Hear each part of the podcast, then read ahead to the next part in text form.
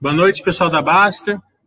Hoje a gente vai ter uma noite dobradinha. Primeiro a gente vem com a Quero Quero, que é uma empresa é, que eu já tive alguns contatos anteriores. Já para perceber que eles têm aí uma gestão é, preocupada em atender o acionista minoritário, né?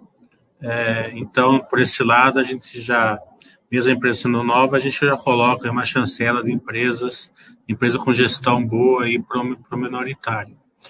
É, também estou com a camisa da Chapecoense aqui, em homenagem a Quero Quero, é, as cores da Quero Quero, e também representando o sul do país, onde a Quero Quero está é, inserida. Então, boa noite, Gê, boa noite, Vinícius.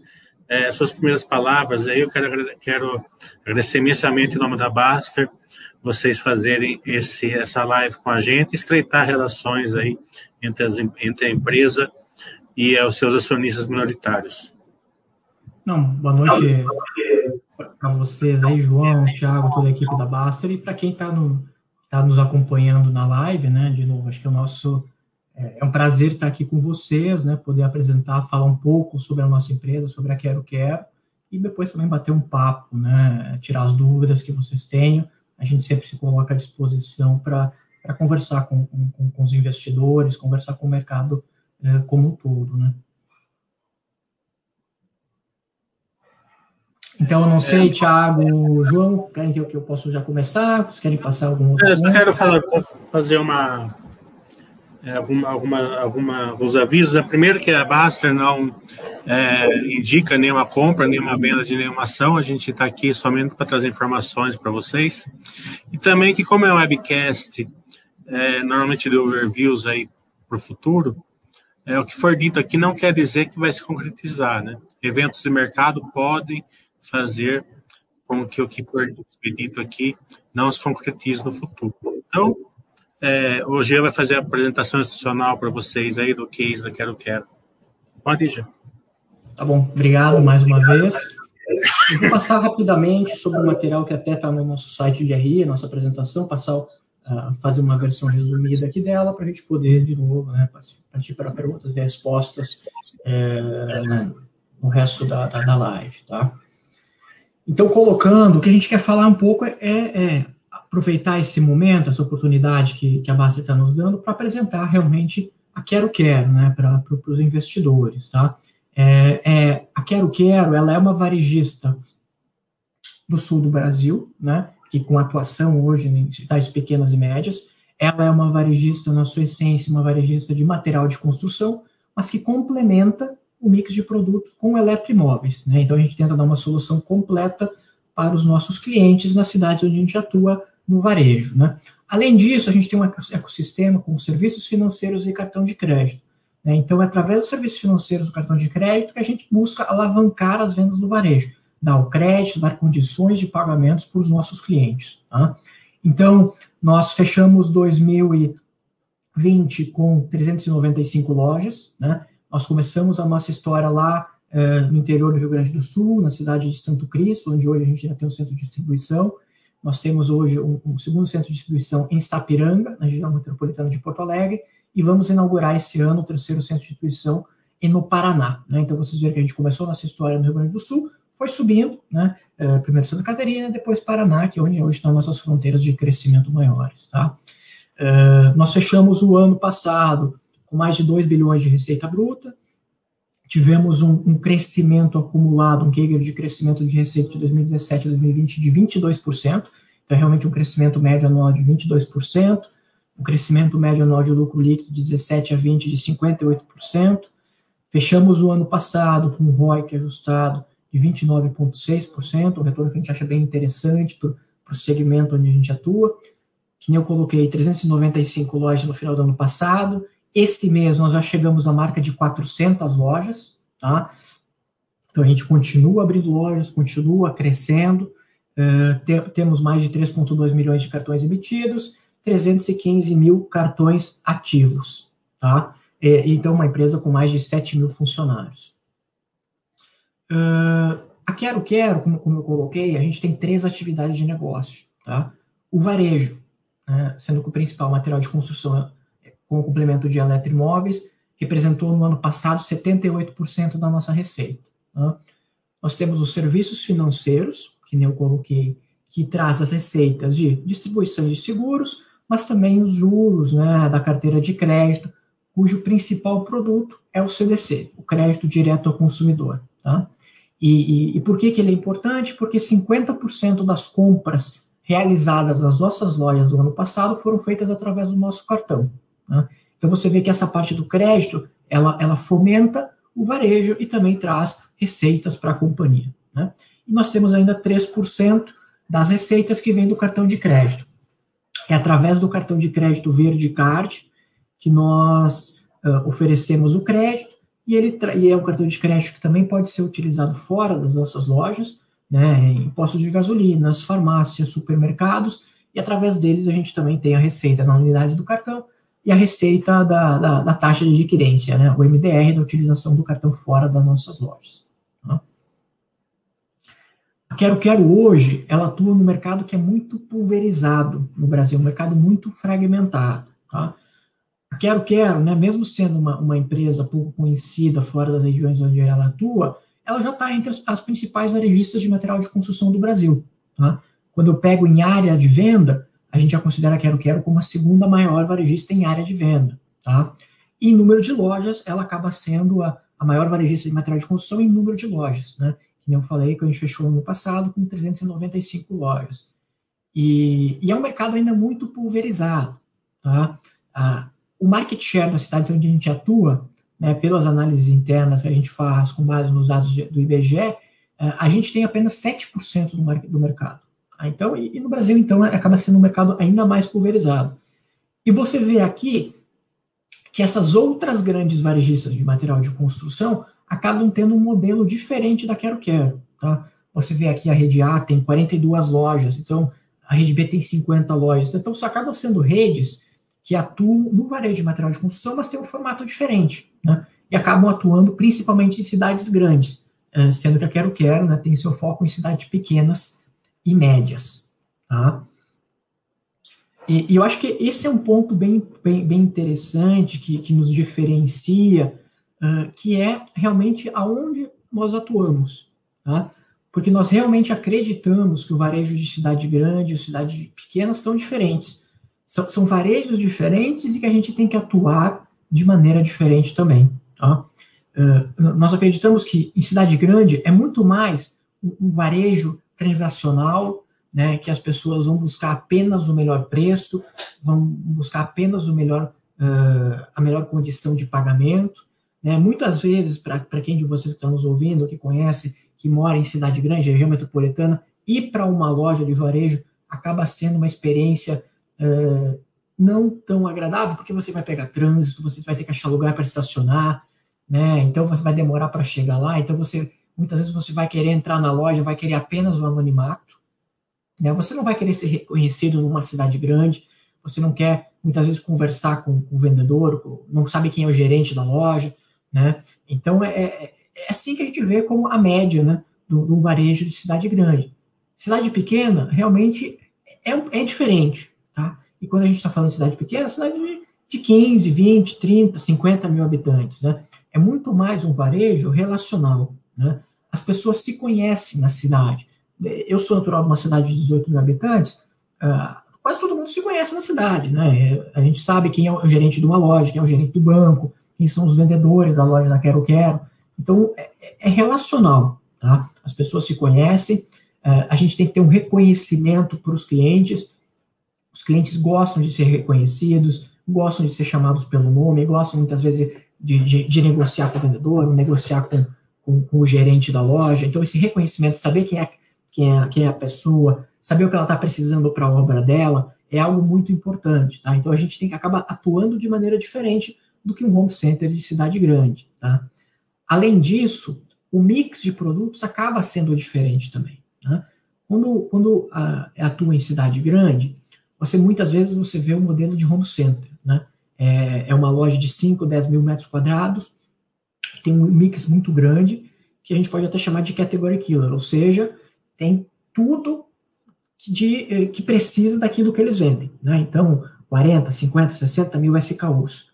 É, numa cidade pequena, a gente tem que ser muito preciso no mix de produtos que nós vamos ofertar, tá? E por que isso? Porque tem um público menor naquela cidade. Não faz sentido colocar 5, 10 milhões de 5 milhões, 10 milhões de estoque em cada uma das minhas lojas, né? Senão não vou ter venda suficiente para ter um retorno de investimento interessante sobre aquilo. Então tem que ser muito preciso. Eu tenho que saber qual produto eu vou colocar em cada loja, a quantidade de produto que eu vou colocar em cada loja, para que eu tenha o produto necessário para venda, né, tenha uma margem de segurança, mas que os produtos não fiquem lá parados uh, por muito tempo. Tá? Então, por isso que a gente tem uma visão muito analítica, toda a nossa parte comercial, nossa parte, a nossa área de operações, tem uma visão muito analítica de, de como que a gente deve atuar nessas cidades. Tá? É, também é diferente crédito e cobrança. Tá? Muitas vezes, cidades grandes, a gente acaba, acaba se atuando de maneira centralizada. Tá? O que a gente chama de maneira centralizada? A, a loja acaba não influindo tanto nessa parte de crédito e cobrança. Né? A cobrança vai ser realizada por um call center, então você não vai ter um contato tão direto com, com os clientes daquela loja. Nós atuando em cidade pequena, nós acreditamos que nós temos que atuar com sim com uma inteligência centralizada, né, com modelos de crédito, com regras de cobrança centralizadas, uniformes para que vão ser aplicados para as lojas, mas atuar no nível de loja, tá? É a equipe da loja que vai ter que ligar para o nosso cliente que está tá, tá, tá devedor, vai ligar lá para a dona Maria, vai convidar ela para vir na nossa loja conversar, ligar realmente, dona Maria, como vai, tudo bem? como que você pode passar aqui na loja essa semana para conversar com a gente. Então, é, tem um relacionamento, tá? Então, a gente tem que atuar dessa maneira também, tá? Então, a, por isso que a nossa parte de, de, de, cobrança acaba sendo muito através das equipes da loja. É a equipe da loja que está tanto na venda quanto na parte de crédito e cobrança. Está com esse relacionamento direto com o nosso cliente, tá? E, e a comunicação acaba sendo diferente também, tá? Por quê? Porque não adianta a gente só fazer propaganda uh, em TV, né? Não é que o marketing de massa. Nós acreditamos que a gente precisa estar realmente inserido nas comunidades, né? Ter esse relacionamento requer a gente que a gente vai estar fazendo propaganda na rádio local, vai estar participando dos, dos eventos locais, vai estar patrocinando os eventos locais. Então você vê que é é uma maneira de atuação diferente, porque realmente nós atuamos em mercados diferentes, cidades pequenas, pequenas e médias cidades, tá? Mas muitas vezes nós somos questionados, né? Por que, que a gente está atuando em pequena e média cidade? Claro que a Quero Quero nasceu em cidade pequena e cidade média. E nosso modelo foi evoluindo para atender esse tipo de cidade. Nosso modelo hoje não é um modelo adequado 100% para a cidade grande, mas é um modelo que nós consideramos que tem, tem performado muito bem dado o desempenho histórico da companhia em cidades pequenas e médias, tá? Só que é, é importante a gente ter a visão que no Brasil a gente tem em torno de 95 cidades com mais de 300 mil habitantes, tá? Que são essas cidades que a gente considera grandes, que tem 40% da população, tá? Então, 84 milhões de habitantes estão nessas cidades, 40% da população. Então, tem 50% do PIB. Então, realmente faz sentido para alguém, quem sabe, que ou um varejista internacional, varejista de fora que vai entrar no Brasil, pô, vamos atuar em menos cidades que vai ter um público-alvo, um mercado-alvo maior, né? Então, faz sentido, sim, atuar em cidade grande. Por outro lado, a gente tem mais de 5 mil cidades no Brasil, que são essas cidades pequenas e médias, que tem 60% da população, né? Que tem praticamente também 50% do PIB, né? Então, é um mercado grande. Claro que são mais de 5 mil cidades, mas, não é, mas é um mercado muito grande, um mercado que vem crescendo, né, que muitas vezes tem um, um, uma ligação com, com, com, o agronegócio também, que tem vindo muito bem nesse, né, no, historicamente no Brasil. Né, então, é um mercado com um potencial muito grande. E, são, e é esse mercado que a Quero Quero atua. Tá? Então, o nosso foco é realmente essas cidades pequenas e médias. Tá? Uh, então, eu vou passar só mais alguns pontos que eu acho que, é, que são interessantes, tá? Antes daí de passar para passar a, a, palavra aqui para o João, para o Tiago, para a gente poder bater um papo, tá? Nós temos, né, historicamente, uh, obtido altos retornos, né, uh, uma performance muito interessante, tá? Nós somos um competidor muito forte, né, nesse mercado que a gente acredita que tem muitas oportunidades, como a gente colocou, a gente já tem uma plataforma financeira digital estabelecida né, para o nosso cartão, e a gente tem uma equipe de gestão, processos, uma, é, de uma sólida governança né, que, que, que, nos permitiram fazer o IPO, entrar no novo mercado, hoje ser uma corporação, né, e, e que nos permite crescer, continuar expandindo e buscar esses retornos que a gente vem apresentando nos últimos anos, tá? Eu acho que um, um, ponto que é um slide que, que eu acredito que é bem interessante é ver o desempenho da companhia no momento que foi muito difícil para o Brasil, né? Que foi ali a o período de crise de 2015, 16, 17.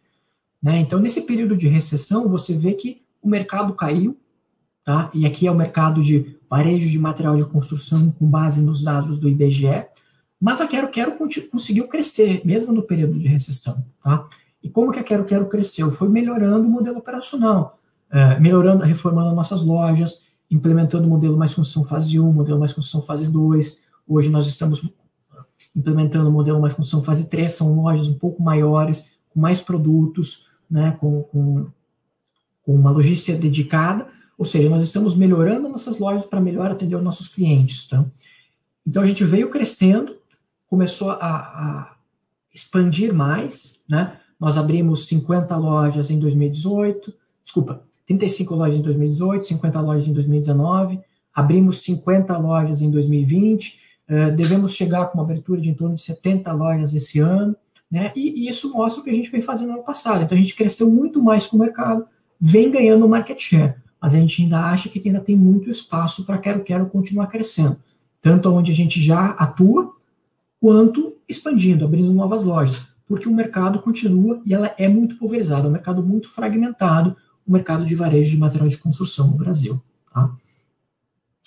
Então, aqui é só um pouco dos dados né, que vocês têm acesso, dados públicos e de financeiros da companhia. Vocês podem ver que a Quero Quero passou uma companhia que tinha 1,1 bilhão de faturamento em 2017, chegou a mais de 2 bilhões de faturamento em 2020, então, é uma companhia que vem crescendo continuamente nesses últimos anos e vem mantendo margem, né? ou seja, é importante que a gente não está abrindo mão de retorno para crescer venda, né? não é isso que está acontecendo, a gente está conseguindo crescer, ganhar mercado, mantendo um, um, um, nível de margem muito bom, até crescendo um pouco a margem, tá? Você vê que também isso, isso acaba representando no EBITDA ajustado da companhia, nós partimos de uma companhia que tinha 91 milhões de EBITDA ajustado, em torno de 9% de margem de EBITDA, para mais de 163 milhões de EBITDA ajustado no último ano, tá? uma margem EBITDA ajustada de 10%. Tá? Isso é uma margem EBITDA ajustada comparável com os anos anteriores. Quando a gente pega a nova metodologia do FRS 16, a gente está com mais de 13% de margem EBITDA. Tá? E o mais interessante é que essa venda, esse crescimento de de, de receita, esse crescimento de EBITDA, nos traz retornos, alavancagem do, do resultado final, né, do lucro da companhia. Então, era uma, uma companhia que tinha 17 milhões de EBITDA, passou para o ano anterior, para o ano passado, fechamos com quase 68 milhões de lucro líquido. Né? Então, a gente consegue crescer e alavancar resultado final. Tá? E vocês conseguem ver também que, que o ROIC, né, ROIC médio da companhia, vem se mantendo em patamares altos. Tá? Mesmo nesses anos né, que a gente passou, mesmo expandindo, mesmo investindo, a gente se mantém em patamares altos né, de ROIC, chegando em 2020 a mais de, de 29% de retorno sobre o, o capital investido. Tá? Então, acho que esses são, é são alguns resumos, né, alguns dados resumidos, mas que mostram o desempenho que a companhia vai ter tem tido no passado, que é um desempenho que a gente acha muito, muito, muito positivo. Tá? Além disso, é, de novo, é uma companhia que passou de ter 261 lojas em 2017 para chegar no número de 300, 395 lojas no final do ano passado. Tá? Que eu coloquei, a gente chegou à marca de 400 lojas nesse primeiro trimestre de 2021. Né? É, nós ainda estamos, né, com, ali fechamos ano passado com 280 lojas no Rio Grande do Sul, 59 em Santa Catarina, 56 no Paraná, e, e, a distribuição de lojas, que é esse gráfico da, da parte superior direita da apresentação, você vê que realmente a gente está atuando em cidades pequenas, tá? Eu tenho praticamente 40% da minha base de lojas em cidades com menos de 25 mil habitantes, tá? Eu tenho 80% da minha base de lojas em cidades de menos de 100 mil habitantes. Né? Então você vê que o nosso foco é realmente cidade pequena e média. É onde a Quero Quero nasceu, é, é onde o modelo de negócio da Quero Quero se desenvolveu, e é onde a gente acha que o nosso modelo está adequado, onde acha que tem bastantes oportunidades de crescimento. Tá? E, e só para reforçar o ponto que eu fiz anteriormente, é realmente essas outras grandes varejistas de material de construção que a gente tem no Brasil não são concorrentes direta, diretos da Quero Quero. Né? Porque você vê, eles estão atuando basicamente na sua grande maioria em cidades de mais de 300 mil habitantes, que é onde a gente falou, que tem 40% da população, 50% do PIB. E você vê que o perfil da Quero Quero, que é o, que é o gráfico inferior, ele é bem diferente. Né? Então, realmente, o nosso foco é diferente, a nossa competição é com o varejista local. Muitas vezes é um varejista é um empreendedor local, é, é um varejista local, são, são boas empresas, bons empreendedores, mas que não tem o porte da Quero Quero, né, que não tem o tamanho da Quero Quero. A gente não compete direto com esses grandes varejistas, a gente compete com os varejistas locais nesse mercado de material de construção. Tá? E, e o último slide que eu quero passar é que a gente realmente acredita que tem um potencial muito grande. Tá? Hoje, nessas, ah, naquelas 395 lojas que eu fechei, terminei o ano anterior, eu, estou, eu estava presente em 315 cidades. Tá? Só nas cidades do sul do Brasil, Rio Grande do Sul, Santa Catarina e Paraná, eu tenho praticamente 250 cidades mapeadas, cidades pequenas e médias, que eu poderia abrir loja. Tá? Não são cidades da região metropolitana de da, de, de, Curitiba, por exemplo. Não, são lojas no interior do Paraná. Então, são lojas com perfil da, da cidade geográfica da cidade onde a gente já atua. Então, eu tenho praticamente a oportunidade de dobrar de tamanho apenas nos estados onde eu já atuo. Quando eu coloco as novas fronteiras, né, Mato Grosso do Sul, São Paulo, você vê que eu tenho ali mais, mais de 300 cidades como oportunidades de negócio né, oportunidades de entrar nessas cidades, de realmente abrir uma loja da companhia, tá? Então, realmente é um, um potencial muito grande, tá? E é um potencial que a gente vai, quer buscar ao longo do tempo, né? Então, de novo, a gente vem crescendo aos poucos, abrimos 50 lojas no ano anterior, então é, a gente quer continuar crescendo, continuar atingindo essas regiões mas a gente tem que fazer uma, um crescimento ordenado, um crescimento geograficamente subindo aos poucos, porque a logística acaba sendo muito importante para a companhia, né? Porque, de novo, a gente está vendendo material de construção, é, é, um material, alguns materiais pesados, então que a logística acaba sendo importante. Não faz sentido para mim hoje começar a abrir loja, por exemplo, em Goiás, né? É, faz mais sentido eu ir populando regiões expandindo por clusters, tá? Porque logisticamente, conhecimento de marca vai me dar um retorno melhor. Tá? Uh, até como, como eu estou passando um pouco rápido, a gente tem um pouquinho mais de tempo aqui. É, de novo, a gente tem hoje quatro modelos de loja. O modelo tradicional, que a gente tem hoje 79 lojas, modelo mais construção fase 1, que foram, que a gente atingiu 233 lojas, 77 lojas do fase 3 e 6 lojas do fase, desculpa, 77 lojas do fase 2 e seis lojas no modelo fase 3, tá? Então, é isso que a gente vem fazendo, vem evoluindo o modelo de lojas, tá? O modelo fase 1 foi um foco maior em, em, em mix de produtos maior de material de construção, maior treinamento na força de venda e logística específica, tá? O fase 2 foi um investimento maior na parte de revestimentos e acabamentos, tá? Até com design de projeto. Então, a gente acha que tem como evoluir aumentando o mix de produto, reformando a loja, tendo uma loja um pouco maior e hoje o fase 3 é um foco ainda maior em tintas, revestimentos, acabamento, uma força de venda ainda mais especializada para atender cada vez mais uh, a população dessas cidades onde a gente atua. Tá? Além disso, de novo, a logística, que nem eu coloquei. Hoje nós temos dois centros de distribuição, uh, estamos abrindo o terceiro, vamos abrir esse ano em Corbélia, é um centro de distribuição que está sendo, está finalizando a obra, e ah, o, o, importante, devido à distribuição das lojas, mesmo a menor loja da companhia, que está na menor cidade, vai receber uma carga duas vezes por semana do nosso CD.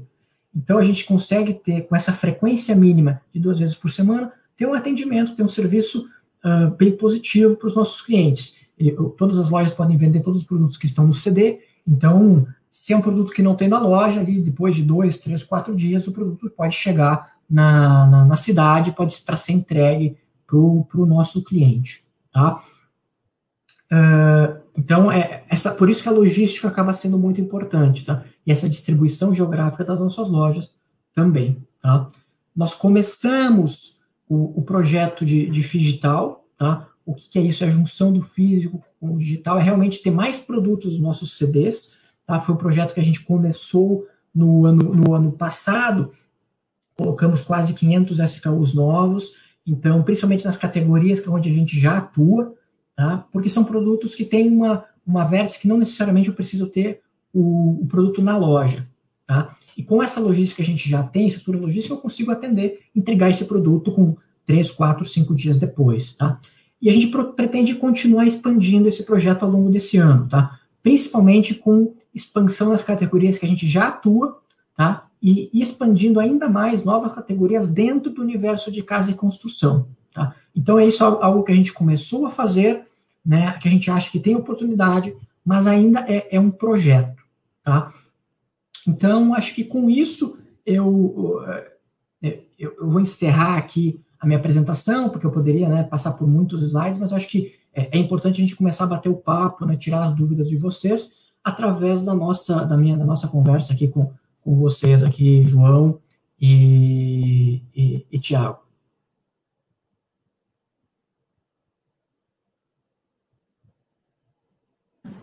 Obrigado, Jean. Obrigado, Vinícius. Você quer complementar alguma coisa, Vinícius? Não, acho que a apresentação do Jean já foi ótima. Eu vou mostrar algumas slides aqui, para colocar um pouco de cor aqui na.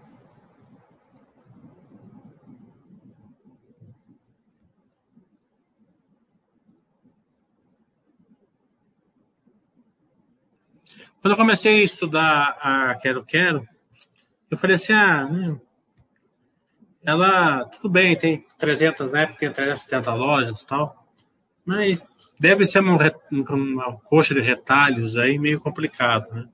20 lojas em Pernambuco, 15 em Goiás e por aí vai, né?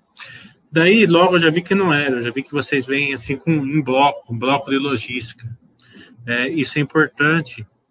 É, eu queria chegar um pouquinho mais nisso,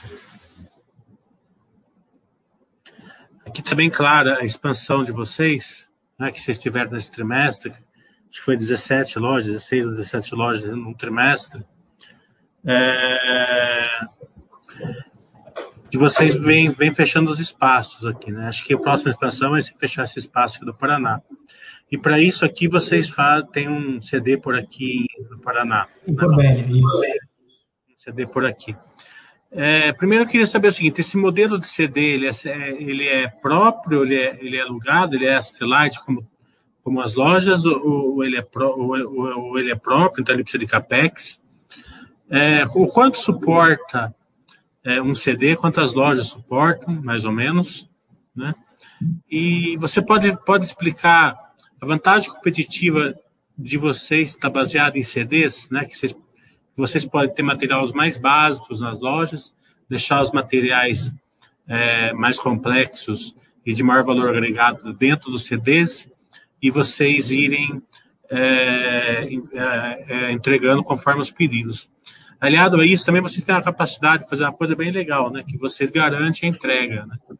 É, isso é um grande gargalo aí de quem, mexe com construção civil, que contrata pedreiro, contrata eletricista, contrata pintor e o material não chega, né? No caso de vocês, se o material não chegar, vocês entregam o material de graça, né? É, isso é tudo possível justamente por causa dessa parte aí dos CDs que vocês têm. Então, você pode comentar essa parte da logística, que eu acho bem interessante, e também colocar aí se você já tem prateleira infinita, você já tem chip from store, se você já tem pegar dentro da loja, como que você está no Omnichannel? Uhum. Acho que isso é bem importante, né, João, que a gente colocou. Primeiro, nós, todas as nossas lojas são, são alugadas, né? Então, a gente segue esse também esse modelo para os CDs, tá? Então, nossos CDs também são alugados, né? São esses CDs novos, né? Que a gente a gente inaugurou um novo CD no primeiro trimestre do ano anterior. A gente trocou de localização o CD de Santo Cristo para uma nova, para um novo prédio. Nós estamos com o CD de, de Sapiranga fazendo esse mesmo movimento agora, né? E vamos então ter também agora abrir o terceiro CD no, em Corbélia, no Paraná. Mas sim, são CDs alugados, né? Então a gente não precisa fazer todo o investimento em terreno, em construção, tá? Claro que quando a gente abre um novo CD, a gente tem o investimento operacional, né? Então, todo o, o, a parte de equipamentos necessários para operar um CD. Mas a gente sim, a gente consegue abrir um CD novo com um, investimento bem menor do que a gente teria se a gente fosse construir, né, o CD, porque a, a, parte maior do investimento estaria no, no, no, bem imóvel, né, que não é o caso da Quero Quero, tá? Uh, e isso sim acaba sendo algo que nos beneficia, tá? Porque, porque o custo da logística é muito grande. De novo, imagina eu ter que transportar uh, um caminhão de, de, cerâmica, né, de porcelanato. Né, são, são, são cargas pesadas. Né, então, se eu tenho um CD próximo, isso me beneficia. Eu, jogo, eu levo a carga para o CD e de lá eu distribuo para as lojas. E, e, tendo as lojas próximas também uma da outra, né, eu também posso trazer um caminhão que vai entregar numa loja de manhã e vai entregar na, na outra loja o mesmo caminhão de tarde. Né? Então, eu consigo ser mais eficiente na utilização da minha rota logística, tá? Então, uh, isso nos permite, que nem você muito bem colocou, tá? Eu tenho alguns produtos que eu preciso ter na minha loja, né? Os produtos essenciais para a obra, por exemplo, está faltando um, um, algumas peças de encanamento, né? Está faltando alguma coisa para a parte elétrica.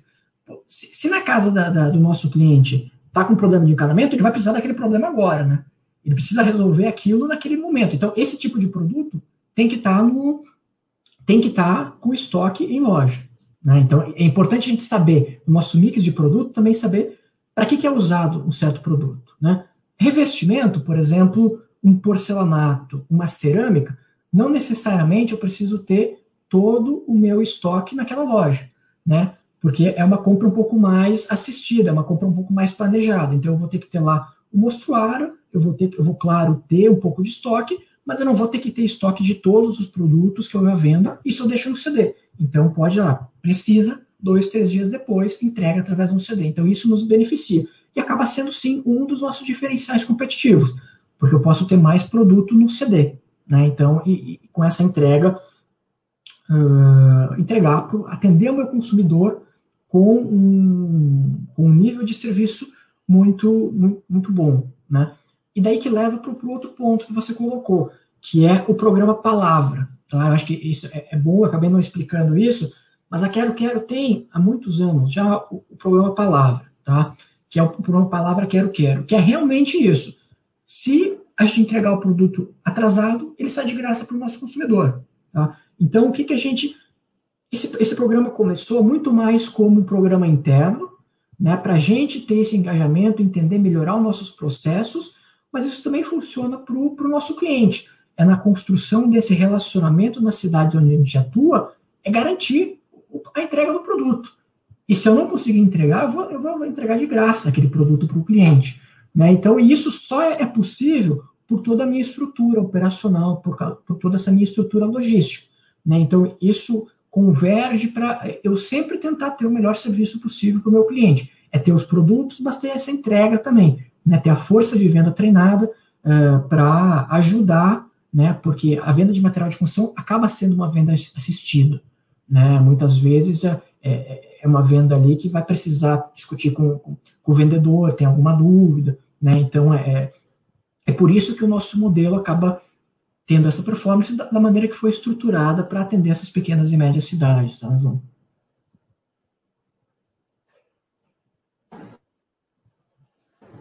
Omnichannel. Ah, sim. Então, na, nessa questão de, de omnichannel, de prateleira infinita, tá? Eu acho que o, o primeiro ponto é que, geralmente, o material de construção não é um produto tão uh, como que, que, tem um fit bom, né, que é tão e-comerciável, digamos assim, né? A gente analisa varejistas de material de construção no mundo inteiro. A gente pega, por exemplo, o Home Depot, Lowe's, que são as maiores varejistas que tem, né? Você vê lá que a venda de por e-commerce puro, né, não é não é tão tão relevante, é menos de 10%, Tá? Por que isso? De novo, a gente volta para a venda assistida, né, para o cliente querer entender qual que vai ser o porcelanato, como vai ser a cerâmica, como é que é a tinta. Então, é, é, é um pouco mais difícil de vender por e-commerce esse tipo de produto. uh, eletrodomésticos imóveis não, já tem uma, uma já é um produto muito mais uh, adequado para o e-commerce, né? Tanto que vocês conhecem varejistas que estão indo muito bem, né? Crescendo sempre nessa parte de, de venda de eletro através de e-commerce, venda de imóveis também através de e-commerce. O que nós temos, tá? Nós já temos um e-commerce uh, há alguns anos, tá? Mas ele ainda é uma parcela bem pequena da nossa venda, tá? Mas como a gente já tem todo esse sistema, a gente já tem o Ship from Store, tá? Então o, o nosso cliente através do e-commerce pode comprar o produto e ele pode, se o produto está na loja, a gente pode entregar diretamente da loja, então ele pode receber no outro dia, né? Tem o, o Store Pickup também, então o cliente pode comprar no nosso e-commerce e retirar o produto na loja, né? Então, isso já funciona. A questão da prateleira infinita, que é onde a gente está trabalhando muito mais na, na, no projeto digital. Tá? Nós sempre tivemos um foco muito grande em capital de giro. Então, nós sempre fomos muito conservadores, muito analíticos no, no que a gente poderia ter de produtos na loja. Né? De novo, eu tenho cidades pequenas, não faz sentido eu ter 10 milhões de estoque em cada loja. Né? Imagina se eu tivesse 10 milhões de estoque em cada loja com essas minhas 400 lojas né? não teria um, um, retorno tão bom. Então, a gente começa o digital, que a gente colocou, com praticamente, que essa junção que a gente chama né, do, do físico com o digital, tá? com 500 SKUs adicionais. Tá? E não é só por e-commerce. A gente acha que, que onde a gente tem mais oportunidade é, é através da venda da nossa força de venda local. É venda por WhatsApp, é venda por telefone, ou muitas vezes o cliente que vem na loja vai, por exemplo, procurar uma, uma furadeira, né? A gente vai ter alguns produtos ali, mas o cliente, mas o, o nosso vendedor vai poder oferecer produtos adicionais, né? Ele vai mostrar, tem essa marca, mas eu tenho uma, uma potência um pouco maior, né? Que daí está aqui, que é, uma, que é uma venda que eu vou ter no meu CD. Então, é, é esse caminho que a gente está trilhando agora, tá? Então, é por isso que a gente está, começou um projeto, a gente tem tido resultados muito interessantes, mas ainda é um projeto né? Mas a gente quer investir cada vez mais. É, é ter mais produtos dentro desse universo de casa e construção para a gente vender, tá? Não necessariamente vai ser apenas por e-commerce, mas é ter produtos no CD para a gente ver, vender através da nossa força de venda local. Tá? Então a gente acredita que tem oportunidade, mas é algo que está começando ainda dentro da Quero Quero, tá, João?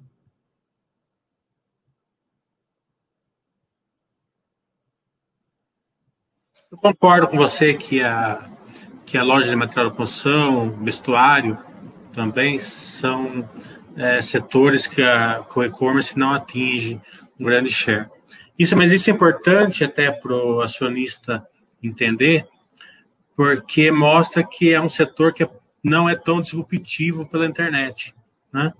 Não é um setor que a internet vai massacrar as margens, por exemplo, né? como a gente está vendo em outros setores. Então é legal a gente passar por isso. É, falar um pouquinho do, do crescimento de vocês, né? É, quando vocês mostram ali o, gráfico seu de, de, crescimento de lucro, de receita, é interessante e tal, né? Mas é o que a gente espera, mais ou menos, uma, de um case que ele é replicável e escalável, né? É, mesmo porque vocês tem aí um crescimento de lojas aí substancial, quase 20% ao ano. É, mas o que a gente não espera é um SSS de 30%, né, acima de 30%. E ainda um crescimento de lojas né, na faixa de 20%. Então, é claro que esse SSS ele está bem assim fora da curva por causa do momento da, da função. Ele se ele tem que ser mais baixo que isso, né? não, é, não é sustentável um SSS desse, na minha opinião. É... Mas esse crescimento que vocês estão tendo, como que vai ser? Ele vai ser baseado em follow-ons? Vocês é, conseguem fazer isso na geração de caixa? Vão, se, vão ter uma estrutura de capital com mais dívida? Como que vocês pensam nisso? E também comenta um pouco sobre esse SSS que vocês estão conseguindo aí. Tá, então acho que, acho que é um ponto bem, bem importante até que nem você colocou, né? A gente teve, passou por um movimento muito, muito positivo para a companhia, né? A gente conseguiu se sair bem nesse momento de, de pandemia. Né? Essa, é, é essa é a verdade. A gente estava, quando você pega o nosso histórico ano passado, antes do IPO, a gente estava crescendo na casa de é, essa venda, né, essa, essa venda mesmo as lojas, na casa de 7%, antes do início da pandemia. Nós fechamos as nossas lojas né, ali na metade de março, e como, como material de construção é, é, é um produto essencial, assim como correspondente bancário, a gente pôde reabrir as lojas a partir de abril, né? E vocês viram que a gente já começou com, com, com níveis de venda, mesmo as lojas, acima do que a gente tinha anteriormente, né? O que, que, o que, que a gente acredita que aconteceu, tá? E daí a gente atingiu 35% de crescimento mesmo nas lojas do terceiro TRI, 29,6%, 29,7% de crescimento no quarto TRI, que é esse nível que você comentou. Realmente, acima do que, do que a Quero Quero esperava, do que nós esperávamos quando a gente fez o IPO da companhia, tá? O que, que a gente acredita que tem acontecido, né? Primeiro, as pessoas estão ficando mais em casa, né? Então, as pessoas acabam olhando mais para sua casa, investindo mais na sua casa. Tá? Então, isso acabou nos beneficiando e continua nos beneficiando.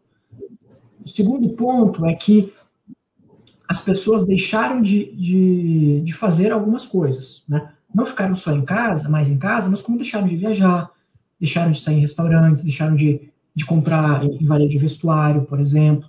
Então, teve mais renda disponível para essas famílias, para esses consumidores. E eles acabaram focando um pouco mais na, na compra para sua casa. Né? Então, nós fomos sim beneficiados. Né? Mas a Quero Quero, também pelo porte dela, ela conseguiu reagir rápido, né? ter mais produtos, uh, e está pronta. A gente se adaptou também, por venda através de WhatsApp, venda por telefone, tudo isso que a gente já fazia, a gente melhorou o nosso atendimento, mesmo uh, respeitando todas as regras necessárias nesse momento da pandemia. Tá? Claro que, que nem você muito bem colocou, a gente não acredita que vai crescer todo ano nesse nível, não é isso, né? A, gente, a, gente, a gente acredita que mudou de patamar agora, nesses últimos trimestres, nós ganhamos mercado, porque o mercado não cresceu tudo isso que a Quero Quero cresceu, a gente acredita que é possível sim manter pelo menos parte desse, esse ganho de mercado para frente, tá? Mas, por exemplo, terceiro, quarto trimestre desse ano, a base de crescimento já vai ser bem, bem mais alta. Né? Então, o crescimento de mesmas lojas, sem distorcer da SSS, vai ser bem vai ser, não vai ser tão alto como a gente viu agora. Né? Então, é, a gente tem uma base mais baixa agora no primeiro e no segundo tri, terceiro tri a gente já começa a ter uma base comparável maior, tá? Mas a gente acredita que o crescimento é, é vem de duas avenidas, tá? Crescer mesmo as lojas, tá? Que é ganhar mercado onde a gente já atua, e as lojas que a gente abriu no passado maturar, tá? Porque a gente abriu 135 lojas nesses últimos três anos. Então, essas são lojas que ainda não estão maduras, tá? porque a maturação das lojas, o crescimento das lojas leva mais tempo, tá? para criar esse relacionamento, para ser mais conhecido na cidade.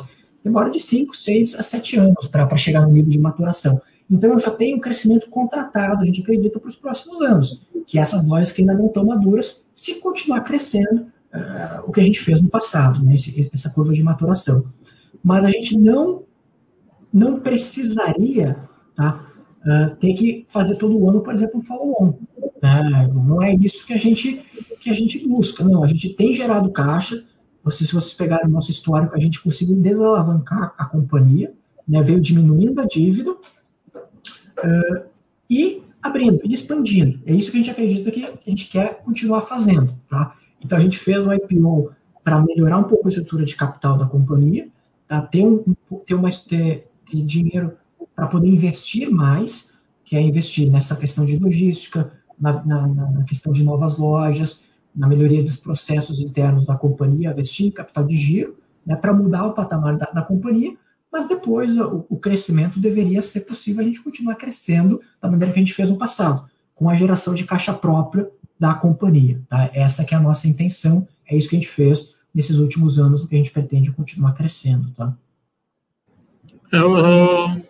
Qualquer setor que ele é replicável, escalável, chega uma hora, quando a expansão é bem feita, que, que a geração de caixa suporta o crescimento.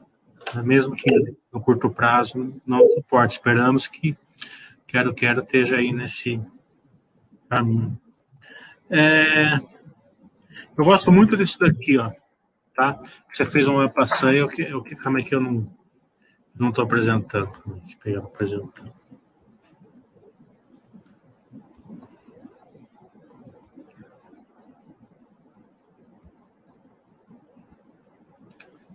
Uma das coisas que mais gosto da Quero Quero é esse, é esse, esse, é, esse, esses quatro níveis de projeto.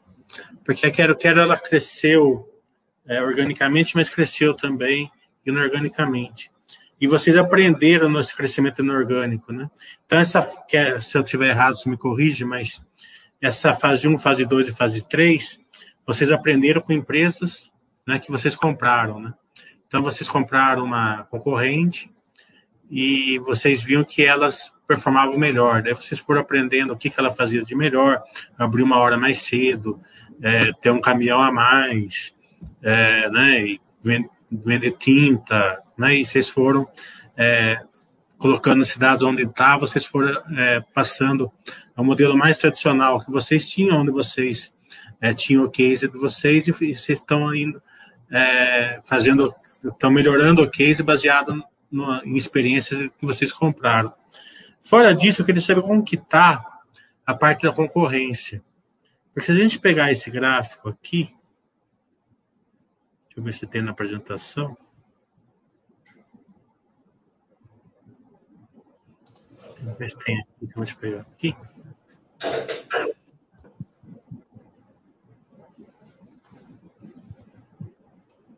Eu estava conversando com o Vinícius no terceiro trimestre. É, perguntando que vocês não, vocês não abriam isso no, no release. Qual era o share, mais ou menos, da Quero Quero? Ele falou 6%. Né? Agora você já falou que é 7%, eu já sei mais ou menos que é um pouco até acima disso, lá perto dos 8%. Né? É, isso se deve, claro, ao é, crescimento muito acima do mercado que vocês estão tendo, né, ganhando share. Eu queria saber se está tendo alguma é, fechamento de lojas nessa pandemia, pequenos aí, e vocês estão é, vocês estão vendo a, a, concorrência sofrer com a pandemia e as, as, empresas mais bem estruturadas podem ter um grande share aí. É claro que a gente não deseja isso, mas a gente quer saber assim é, é, para a gente poder analisar isso melhor, essa questão de share. Sim. Não, a, gente, a gente veio ganhando share no, no, no passado, né, como esse gráfico mostra, realmente melhorando o nosso modelo de lojas. Né? Então, é, é melhorando o, a operação da Quero Quero, melhorando o nosso modelo de lojas, a gente conseguiu crescer mais que a concorrência e ganhar mercado. Tá? Nesse último ano, eu acho que o varejo de material de construção, o setor de construção em si, como um todo, foi um dos setores que melhor performou durante a pandemia, né? E, e foi um pouco da, daqueles, daqueles, daqueles uh, motivos que eu coloquei, né? As pessoas mais em casa, as pessoas investindo mais. Eu acho que até a, os juros mais baixos, né, acabam também beneficiando esse setor. É claro que agora a gente teve um aumento aqui da Selic, que estava em 2, aumentou, mas ainda é um juros estruturalmente bem mais baixo do que a gente no passado no Brasil. Né? Então, isso ainda, ainda é muito positivo para quem quer investir numa reforma da casa, é, investir na, numa, construção. Então, acho que isso também tem beneficiado. Tá? Nós também fomos beneficiados no ano passado, por a gente estar em regiões, cidades pequenas e médias, são, são mais voltadas para agropecuária. E, e, e esse setor também foi muito bem ano passado. E tem vindo bem esse ano também, né? Com o aumento dos preços da commodity. Então, isso tudo ajudou a essas cidades pequenas performarem bem, né, mesmo nessa situação de, de pandemia, tá? E a gente crescer acima da média. Mas foi o setor de material de construção que cresceu, tá? Então, não é que os nossos concorrentes, nossos caras locais estão tão, tão, tão fechando.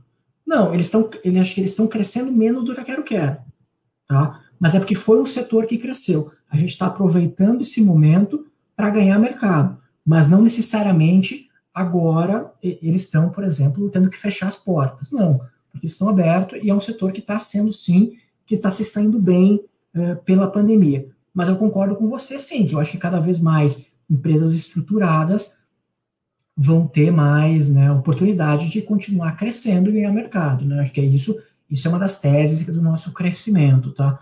Mas os concorrentes estão ali, são concorrentes bons, concorrentes locais, né, mas que estão que estão também aproveitando o momento, mas mas ainda mas estão já sim perdendo um pouco de share para quero quero na média, né? Como as lojas né, no sul, do, aqui em São Paulo, as lojas de material de construção, é, acho que as grandes estão fechadas, as pequenas da minha cidade não estão, não estão tudo aberto. Porque é, não estão. Seriam até para estar fechado, mas não estão. Como que estão as lojas Quero Quero no sul? Estão fechadas? Estão parcialmente abertas? Vocês estão fazendo é, vendas pelo WhatsApp? Como que está tá funcionando essa parte? Janeiro e fevereiro a gente estava basicamente com operação normal, né? Sempre tem algumas restrições de cidade a cidade, mas na média a gente estava com todas as lojas abertas. Uh, a gente teve mais restrições em março, tá? Mas como a Quero Quero, né? Nesses três estados do sul a gente é, nós somos considerados o varejo de material de construção como varejo essencial, então as lojas permaneceram abertas, tá? Na sua grande maioria. Claro que uma parte das lojas a gente só focou na venda de material de construção né? Então a gente até isolou a parte de eletroimóveis, porque realmente a autorização que tinha para venda de material de construção. Tá? Mas a gente poderia continu continuava vendendo, podia vender por WhatsApp, por teleentrega, por telefone. Então, e para venda de material de construção, só continuando recebendo cliente, que é o nosso principal negócio, né? Algumas lojas sim acabaram sendo fechadas, tá? Ou tendo que vender só por delivery sem receber clientes na nossa loja. Mas essa semana a gente já teve um abrandamento das restrições.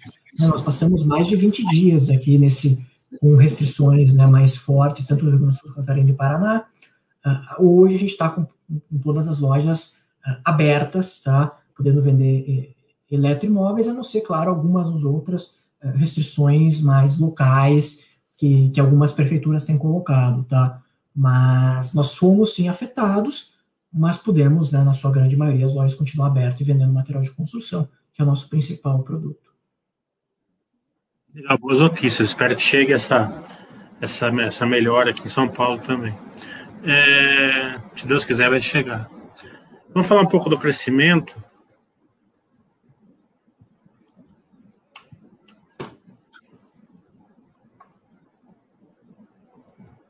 E vai ser minha última pergunta, senão vou dar, vou dar, vou dar espaço para o pessoal aí perguntar. Vocês têm um crescimento bem interessante aí, né? Bem é, ambicioso, né? Hum. É, e em bloco, que eu gosto, né? A gente está vendo que você... Porque na minha cabeça, o estado que tem a carga que eu quero é Minas Gerais, né? É, tem, sei lá, 800 cidades pequenas lá. É, e, e, Minas Gerais é aqui, né? Então estamos perto aqui já. Mas, mas, então, tem, bastante, a, tem, bastante, espaço até chegar é, lá. Né? Então, tem, mas, mas, é, mas é o próximo na minha cabeça. Então, é, vocês têm um crescimento bem ambicioso aí de triplicar praticamente o número de cidades, né? E com isso, mais do que triplicar o número de lojas, com certeza é, 74 lojas, se eu não me engano, esse ano, mais de 80 ano que vem, já entrando no Mato Grosso e São Paulo ano que vem, se eu não me engano. Né? É, é, o plano continua, tá, tá perene mesmo aí com, o agravamento da crise da, do coronavírus no Brasil? Como que vocês estão vendo a expansão?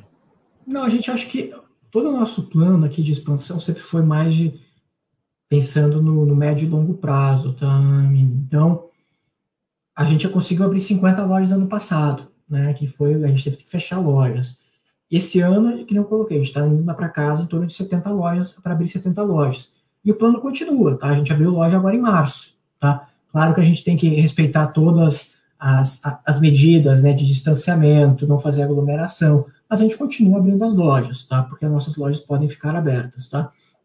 Então você viu ali que tem um potencial muito grande. Tá? É claro que eu não vou abrir 200, 300 lojas no ano. Eu tenho que crescer com, com um nível adequado. Né? Então a gente passou de 50, né? quem sabe abrir 70 lojas esse ano. Uh, e depois vai podendo aumentar um pouco, nominalmente, o número de lojas nos próximos anos. Tá? E, mas o nosso plano continua. Tá? Tanto o nosso plano para esse ano quanto para os próximos anos não foram afetadas pelo que a gente está passando agora. Né? É, e esperamos, claro, torcemos para que a situação melhore né, da pandemia e a gente não tenha aqui de novo né, a situação que a gente está agora.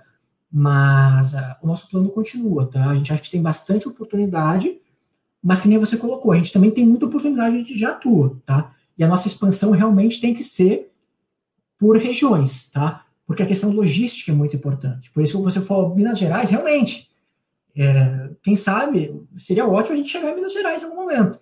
Mas primeiro eu vou ter ali, ter que chegar, né? Cheguei do Paraná, tem, tem, tem bastante oportunidade do Paraná, vou entrar no Mato Grosso do Sul, porque eu tenho já algumas cidades, por exemplo, ali em Guaíra, no Paraná, que é só atravessar né, a divisa, já estou no Mato Grosso do Sul, eu estou, por exemplo, no Paraná, em, em, Nova Londrina, né, que é perto ali de São Paulo também, então aos poucos a gente vai evoluindo.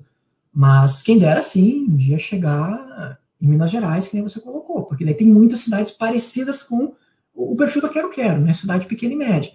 A gente realmente acredita que Claro que muda sotaque, muda, tem, tem particularidades regionais, mas ah, ah, aquilo que eu comentei, né, de como que funciona o varejo, de relacionamento, né, da importância de dar o crédito para o cliente, né, de ter a logística, eu acho que isso acaba não mudando, né, a gente viu isso, pelo menos Santa Catarina, quando entrou em Santa Catarina, viu isso quando entrou no Paraná, que a, a, a gente sempre vai, sempre são diferentes, mas o, principal ali do varejo acaba sendo muito parecido. Então, por isso que a gente acha que tem uma oportunidade muito grande, mas que a gente tem que crescer aos poucos, né, para que, que a abertura dessas novas lojas tenha um retorno esperado. Tá? Não adianta só abrir loja se o retorno não vier. Né? Então, por isso que a gente toma bastante cuidado com o treinamento das equipes, treinamento de gerentes e abrir num ritmo que a gente considera adequado.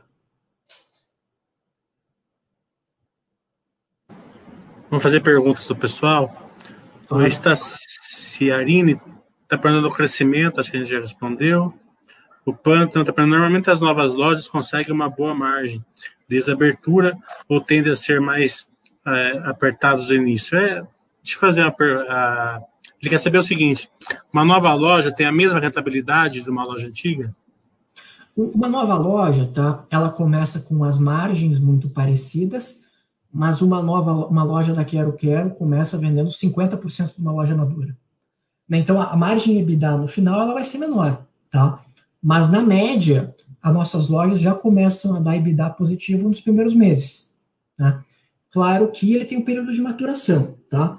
As lojas, quando a gente olha o histórico, as nossas lojas que a gente abriu de 2012 a 2017, ou seja, que já tem um período ali de bom para analisar o que aconteceu desde que a gente abriu, elas deram payback em 28 meses, na média.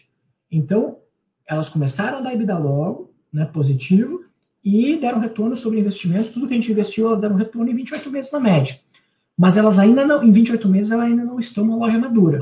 Tá? Elas vão chegar nos mesmos níveis de rentabilidade no quinto, sexto, sétimo ano. Tá? Então, embora a margem bruta seja muito parecida, a margem EBITDA vai crescendo ao longo do tempo.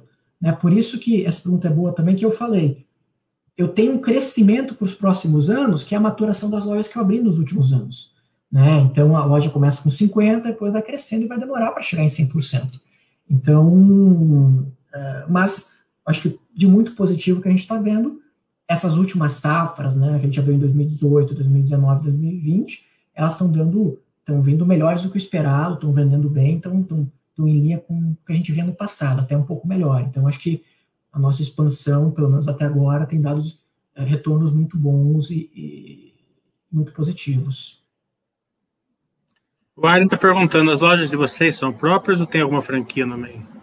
Não, são todas próprias, né? Com, e com prédios uh, alugados, que a gente já havia comentado, né? Mas toda a operação é nossa e a gente acha que acaba com isso a gente consegue ter mais controle sobre a operação, né? O treinamento dos gerentes, treinamento da, da, da equipe de vendas, mas também toda a parte de crédito e cobrança que acaba sendo importante para o negócio da companhia, tá? Então por isso hoje a gente tem só lojas operação própria, não temos franquias.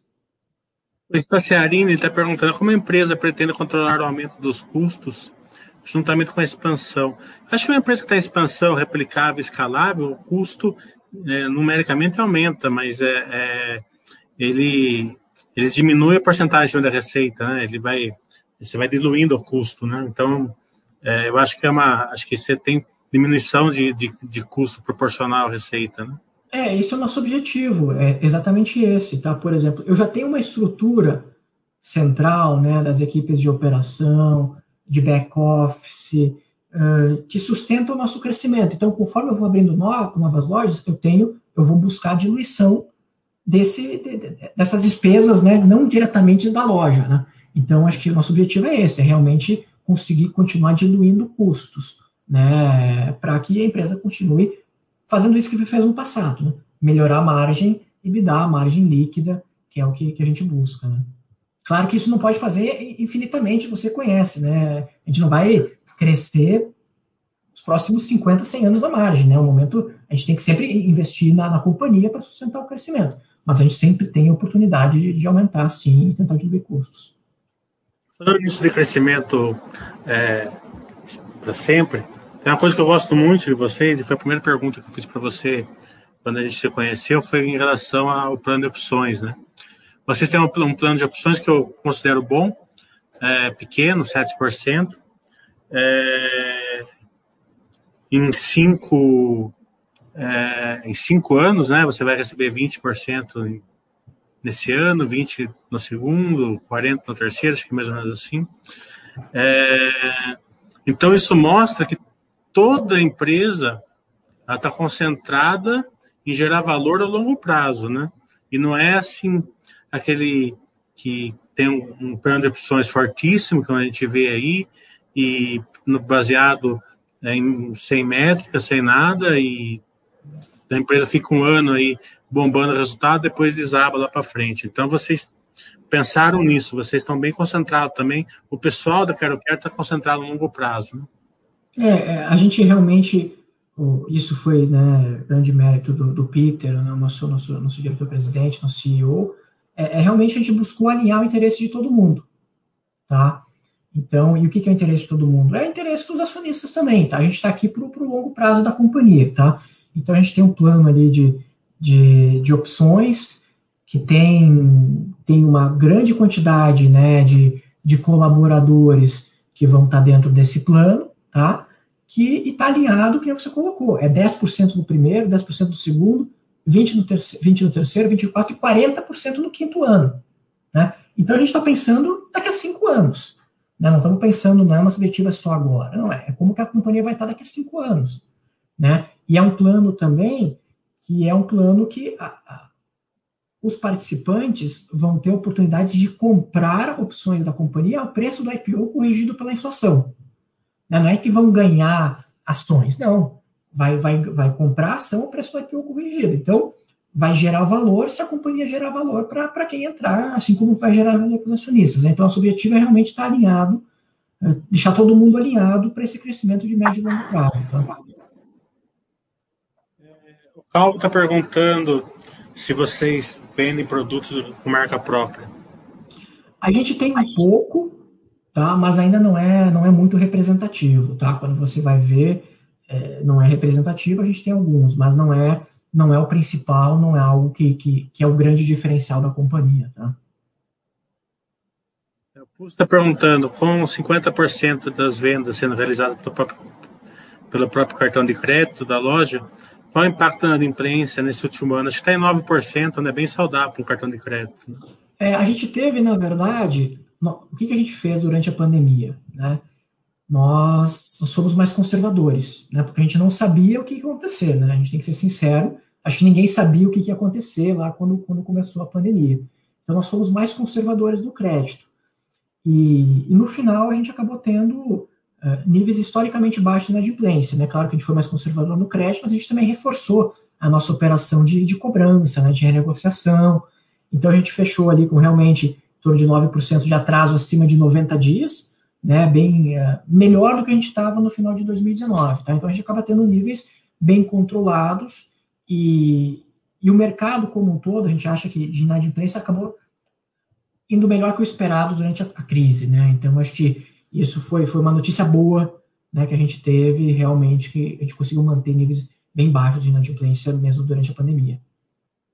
Vou fazer uma pergunta para o Vinícius, já que senão ele não, não fala nada. Vinícius, faz um overview para a gente do, do, lado financeiro aí da, da, da Quero Quero, como que ela, é, como que ela, como que são, é, quais são os produtos, quais, se tem risco para Quero Quero, se não tem risco, como que vocês ganham dinheiro, faça um overview do lado financeiro. Beleza. É, bom, o, acho que o o principal objetivo da operação financeira é suportar o varejo. Então, a gente não tem uma operação financeira que funciona como uma parte isolada e funciona por si só. Se não tiver a loja lá vendendo produto, não existe operação financeira. Então, como você bem colocou, no ano passado, 50% das nossas vendas foram feitas com cartão próprio, e aí a gente costuma ter cerca de dois terços dessa, desse, dessa parcela do cartão próprio que são vendas com juros. Então, o cliente compra lá um produto de forma parcelada e, à medida que ele vai pagando essas parcelas, ele paga juros junto, e um terço é sem juros. É, o, o, o, crédito ele é muito importante para que o cliente dessa cidade pequena do interior possa fazer um investimento que para ele é relevante, como uma reforma de uma casa, ou até a de uma casa, e ele possa parcelar de forma que, que essas parcelas caibam no orçamento dele. Então, é aí que vem o crédito na operação da Quero Quero. E, e a gente tenta rentabilizar com essa cobrança de juros na operação, é, na venda dos produtos, que é o CDC, que é essa compra de produtos com juros, é 60% da nossa carteira com juros. A gente tem mais uma parcela menor de 15%, que é o empréstimo pessoal, é, e o restante são é, reperfilamentos. Então, o cliente acha que não vai conseguir pagar aquela fatura, ele pode optar por parcelar ela é, em, em vários pagamentos, e aí também tem uma cobrança de juros. Então, essa é a forma como a gente tenta utilizar o crédito para fomentar a venda do varejo e, e prestar um serviço melhor para o nosso cliente. É, colocar o Vinícius nessa conversa, porque ele é a porta de entrada lá do relacionamento da, da empresa com o investidor, pessoa física, né? Então, o pessoal, quando for mandar e-mail, ligar na empresa, já sabe que é o Vinícius, a pessoa, a primeira a ser procurada lá e já conversei bastante com ele, sempre troco e-mail com ele, é uma pessoa muito competente. Eu gosto muito de empresa assim que quem atende você já de cara já entende do negócio. Né? Não é aquela pessoa que vai assim, é, tem que se perguntar para o setor não sei o que lá, depois daqui três dias eu respondo para você, né? É, então isso é muito importante para uma empresa colocar uma pessoa de, que tem competência para se relacionar com o investidor, pessoa física. É, o câmbio, o Marcos está perguntando, se tem, como que vocês lidam com o câmbio, se influencia muito para vocês ou se vocês conseguem repassar esse câmbio aí para o preço? Diretamente, tá? É, a gente tem muito pouco produto importado, tá? Então é menos de 1% dos nossos produtos são importados. Mas indiretamente, né? O que a gente viu é que acaba afetando, né? Por exemplo, a gente viu preços subindo de, de material de construção como um todo, né? Por exemplo, acho que um caso que ficou bem famoso é ferro de construção, aço de construção, né? Então, isso acaba afetando. Mas, e a gente teve, sim, inflação por causa disso no, no custo dos produtos que a gente compra da indústria.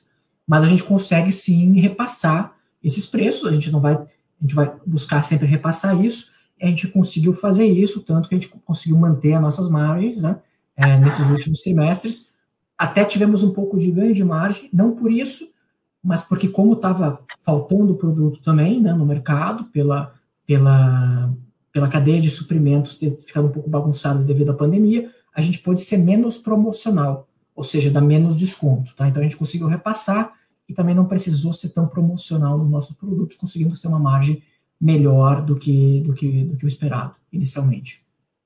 O Calvo está com uma preocupação no seu entregar, no projeto de entregar de graça, se caso vocês não conseguirem, está perguntando se já aconteceu, né?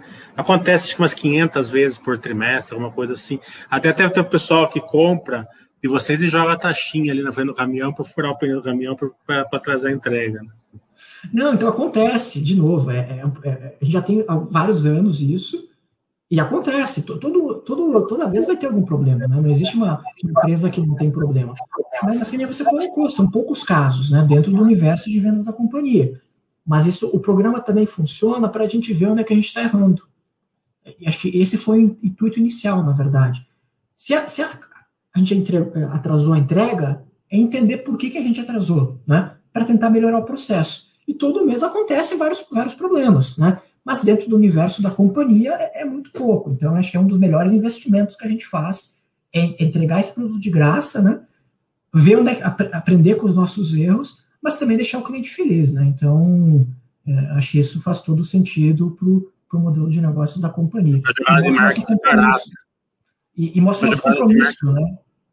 É uma jogada de marketing barato. É, O mestre outra está perguntando, já está passando o carro muito na frente dos bois aqui, se, se você já mapearam CDs aí no Mato Grosso do Sul, em São Paulo. Ah, hoje a gente não tem mapeado, tá? Mas com certeza, daqui a um tempo, conforme a gente for crescendo, a gente vai ter nossa, novas necessidades de CDs, tá? Uh, ou ali no norte do Paraná, ou entrando ali já mais, mais em São Paulo, depende de como a gente for evoluindo. Mas sim, a gente vai ter, não agora já, mais um novo agora nesse, nesse ano, no próximo, a gente, ano que vem a gente já vai estar tá pensando onde vai ser o próximo CD, se tudo uh, correr conforme os planos. O Ed está perguntando é, quais as principais lições que a Quero Quero tirou aí com o seu estudo na Home Depot. Não, eu acho que é isso, é, é cada vez mais uh, entender que a gente tem a oportunidade de, de, prestar um serviço cada vez mais completo para o nosso cliente, né? O digital, que a gente chama é isso, é ter mais produto, né? É, mas quem sabe ter o produto no CD para vender por WhatsApp, vender por, por telefone, para entregar depois. Então, eu acho que é, é, é sempre muito importante a gente estar tá vendo o que, que as outras empresas estão fazendo para pegar, trazer o que a gente acha que, que, que funciona para a companhia, né, para poder, poder aplicar para os nossos clientes. Né. Fazer uma pergunta já tripla aqui, para encerrar, é, porque a gente tem a Tecnisa logo em seguida. É, vocês pensam em franquear no futuro? Vocês têm um sistema de cashback? Se, é, tipo, é, Melis, alguma coisa assim? E qual é o NPS da Quero Quero? Uh, primeiro, franquear não está nos nossos planos, tá? Toda a parte de, dessa parte mais de serviços financeiros a gente está evoluindo, tá? Então, a gente aplicou, a gente inaugurou, né, a nossa conta digital, Quero Quero Pague, no, no final do ano passado, tá? A gente já tem mais de 65 mil contas abertas, e é um produto que a gente vai evoluindo, tá? Ao longo do tempo. Então, a gente quer estar pronto para atender o nosso cliente. Então, já é, através do aplicativo, já pode ter conta ali, já pode usar, utilizar o Pix, né? Então, isso a gente está evoluindo cada vez mais para tá, quando o nosso cliente querer, a gente está pronto para atender ele, tá? E o NPS, a gente ainda não está divulgando o NPS como um todo consolidado, mas é algo que a gente está cada vez mais olhando, a gente olha dentro dessa da nossa visão de, de atender o cliente, né? o palavra entra nisso, toda a nossa, nossa intenção é, é, cada vez melhor, atender melhor o cliente, que é isso que vai trazer o nosso, o nosso crescimento. Né? É através disso que a gente consegue uh, sustentar a companhia e, e, continuar ganhando mercado. Tá? Legal. Obrigado, Jean. Obrigado, Vinícius. A Basta agradece muito vocês. É, esperamos fazer uma live cada trimestre. E pessoal que quer tirar dúvidas aí, tem alguma, tem alguma dúvida que porventura venha a ter, o pessoal aí DRI da, da Quero está à disposição de vocês, com certeza, vão ser muito bem recebidos com informações de qualidade. Então, acho que obrigado, a gente que agradece a oportunidade, viu? Vamos estar é, tá aqui de apresentar a companhia, muito importante para a gente apresentar a companhia, né, para vocês, mas para todos, para todo mundo que está participando da live e ficamos à disposição. Espero que vocês tenham gostado e tenham todos aí uma, uma, uma boa semana, muita saúde para todos. Obrigado, Mili. Obrigado, pessoal. Obrigado a vocês. Tchau.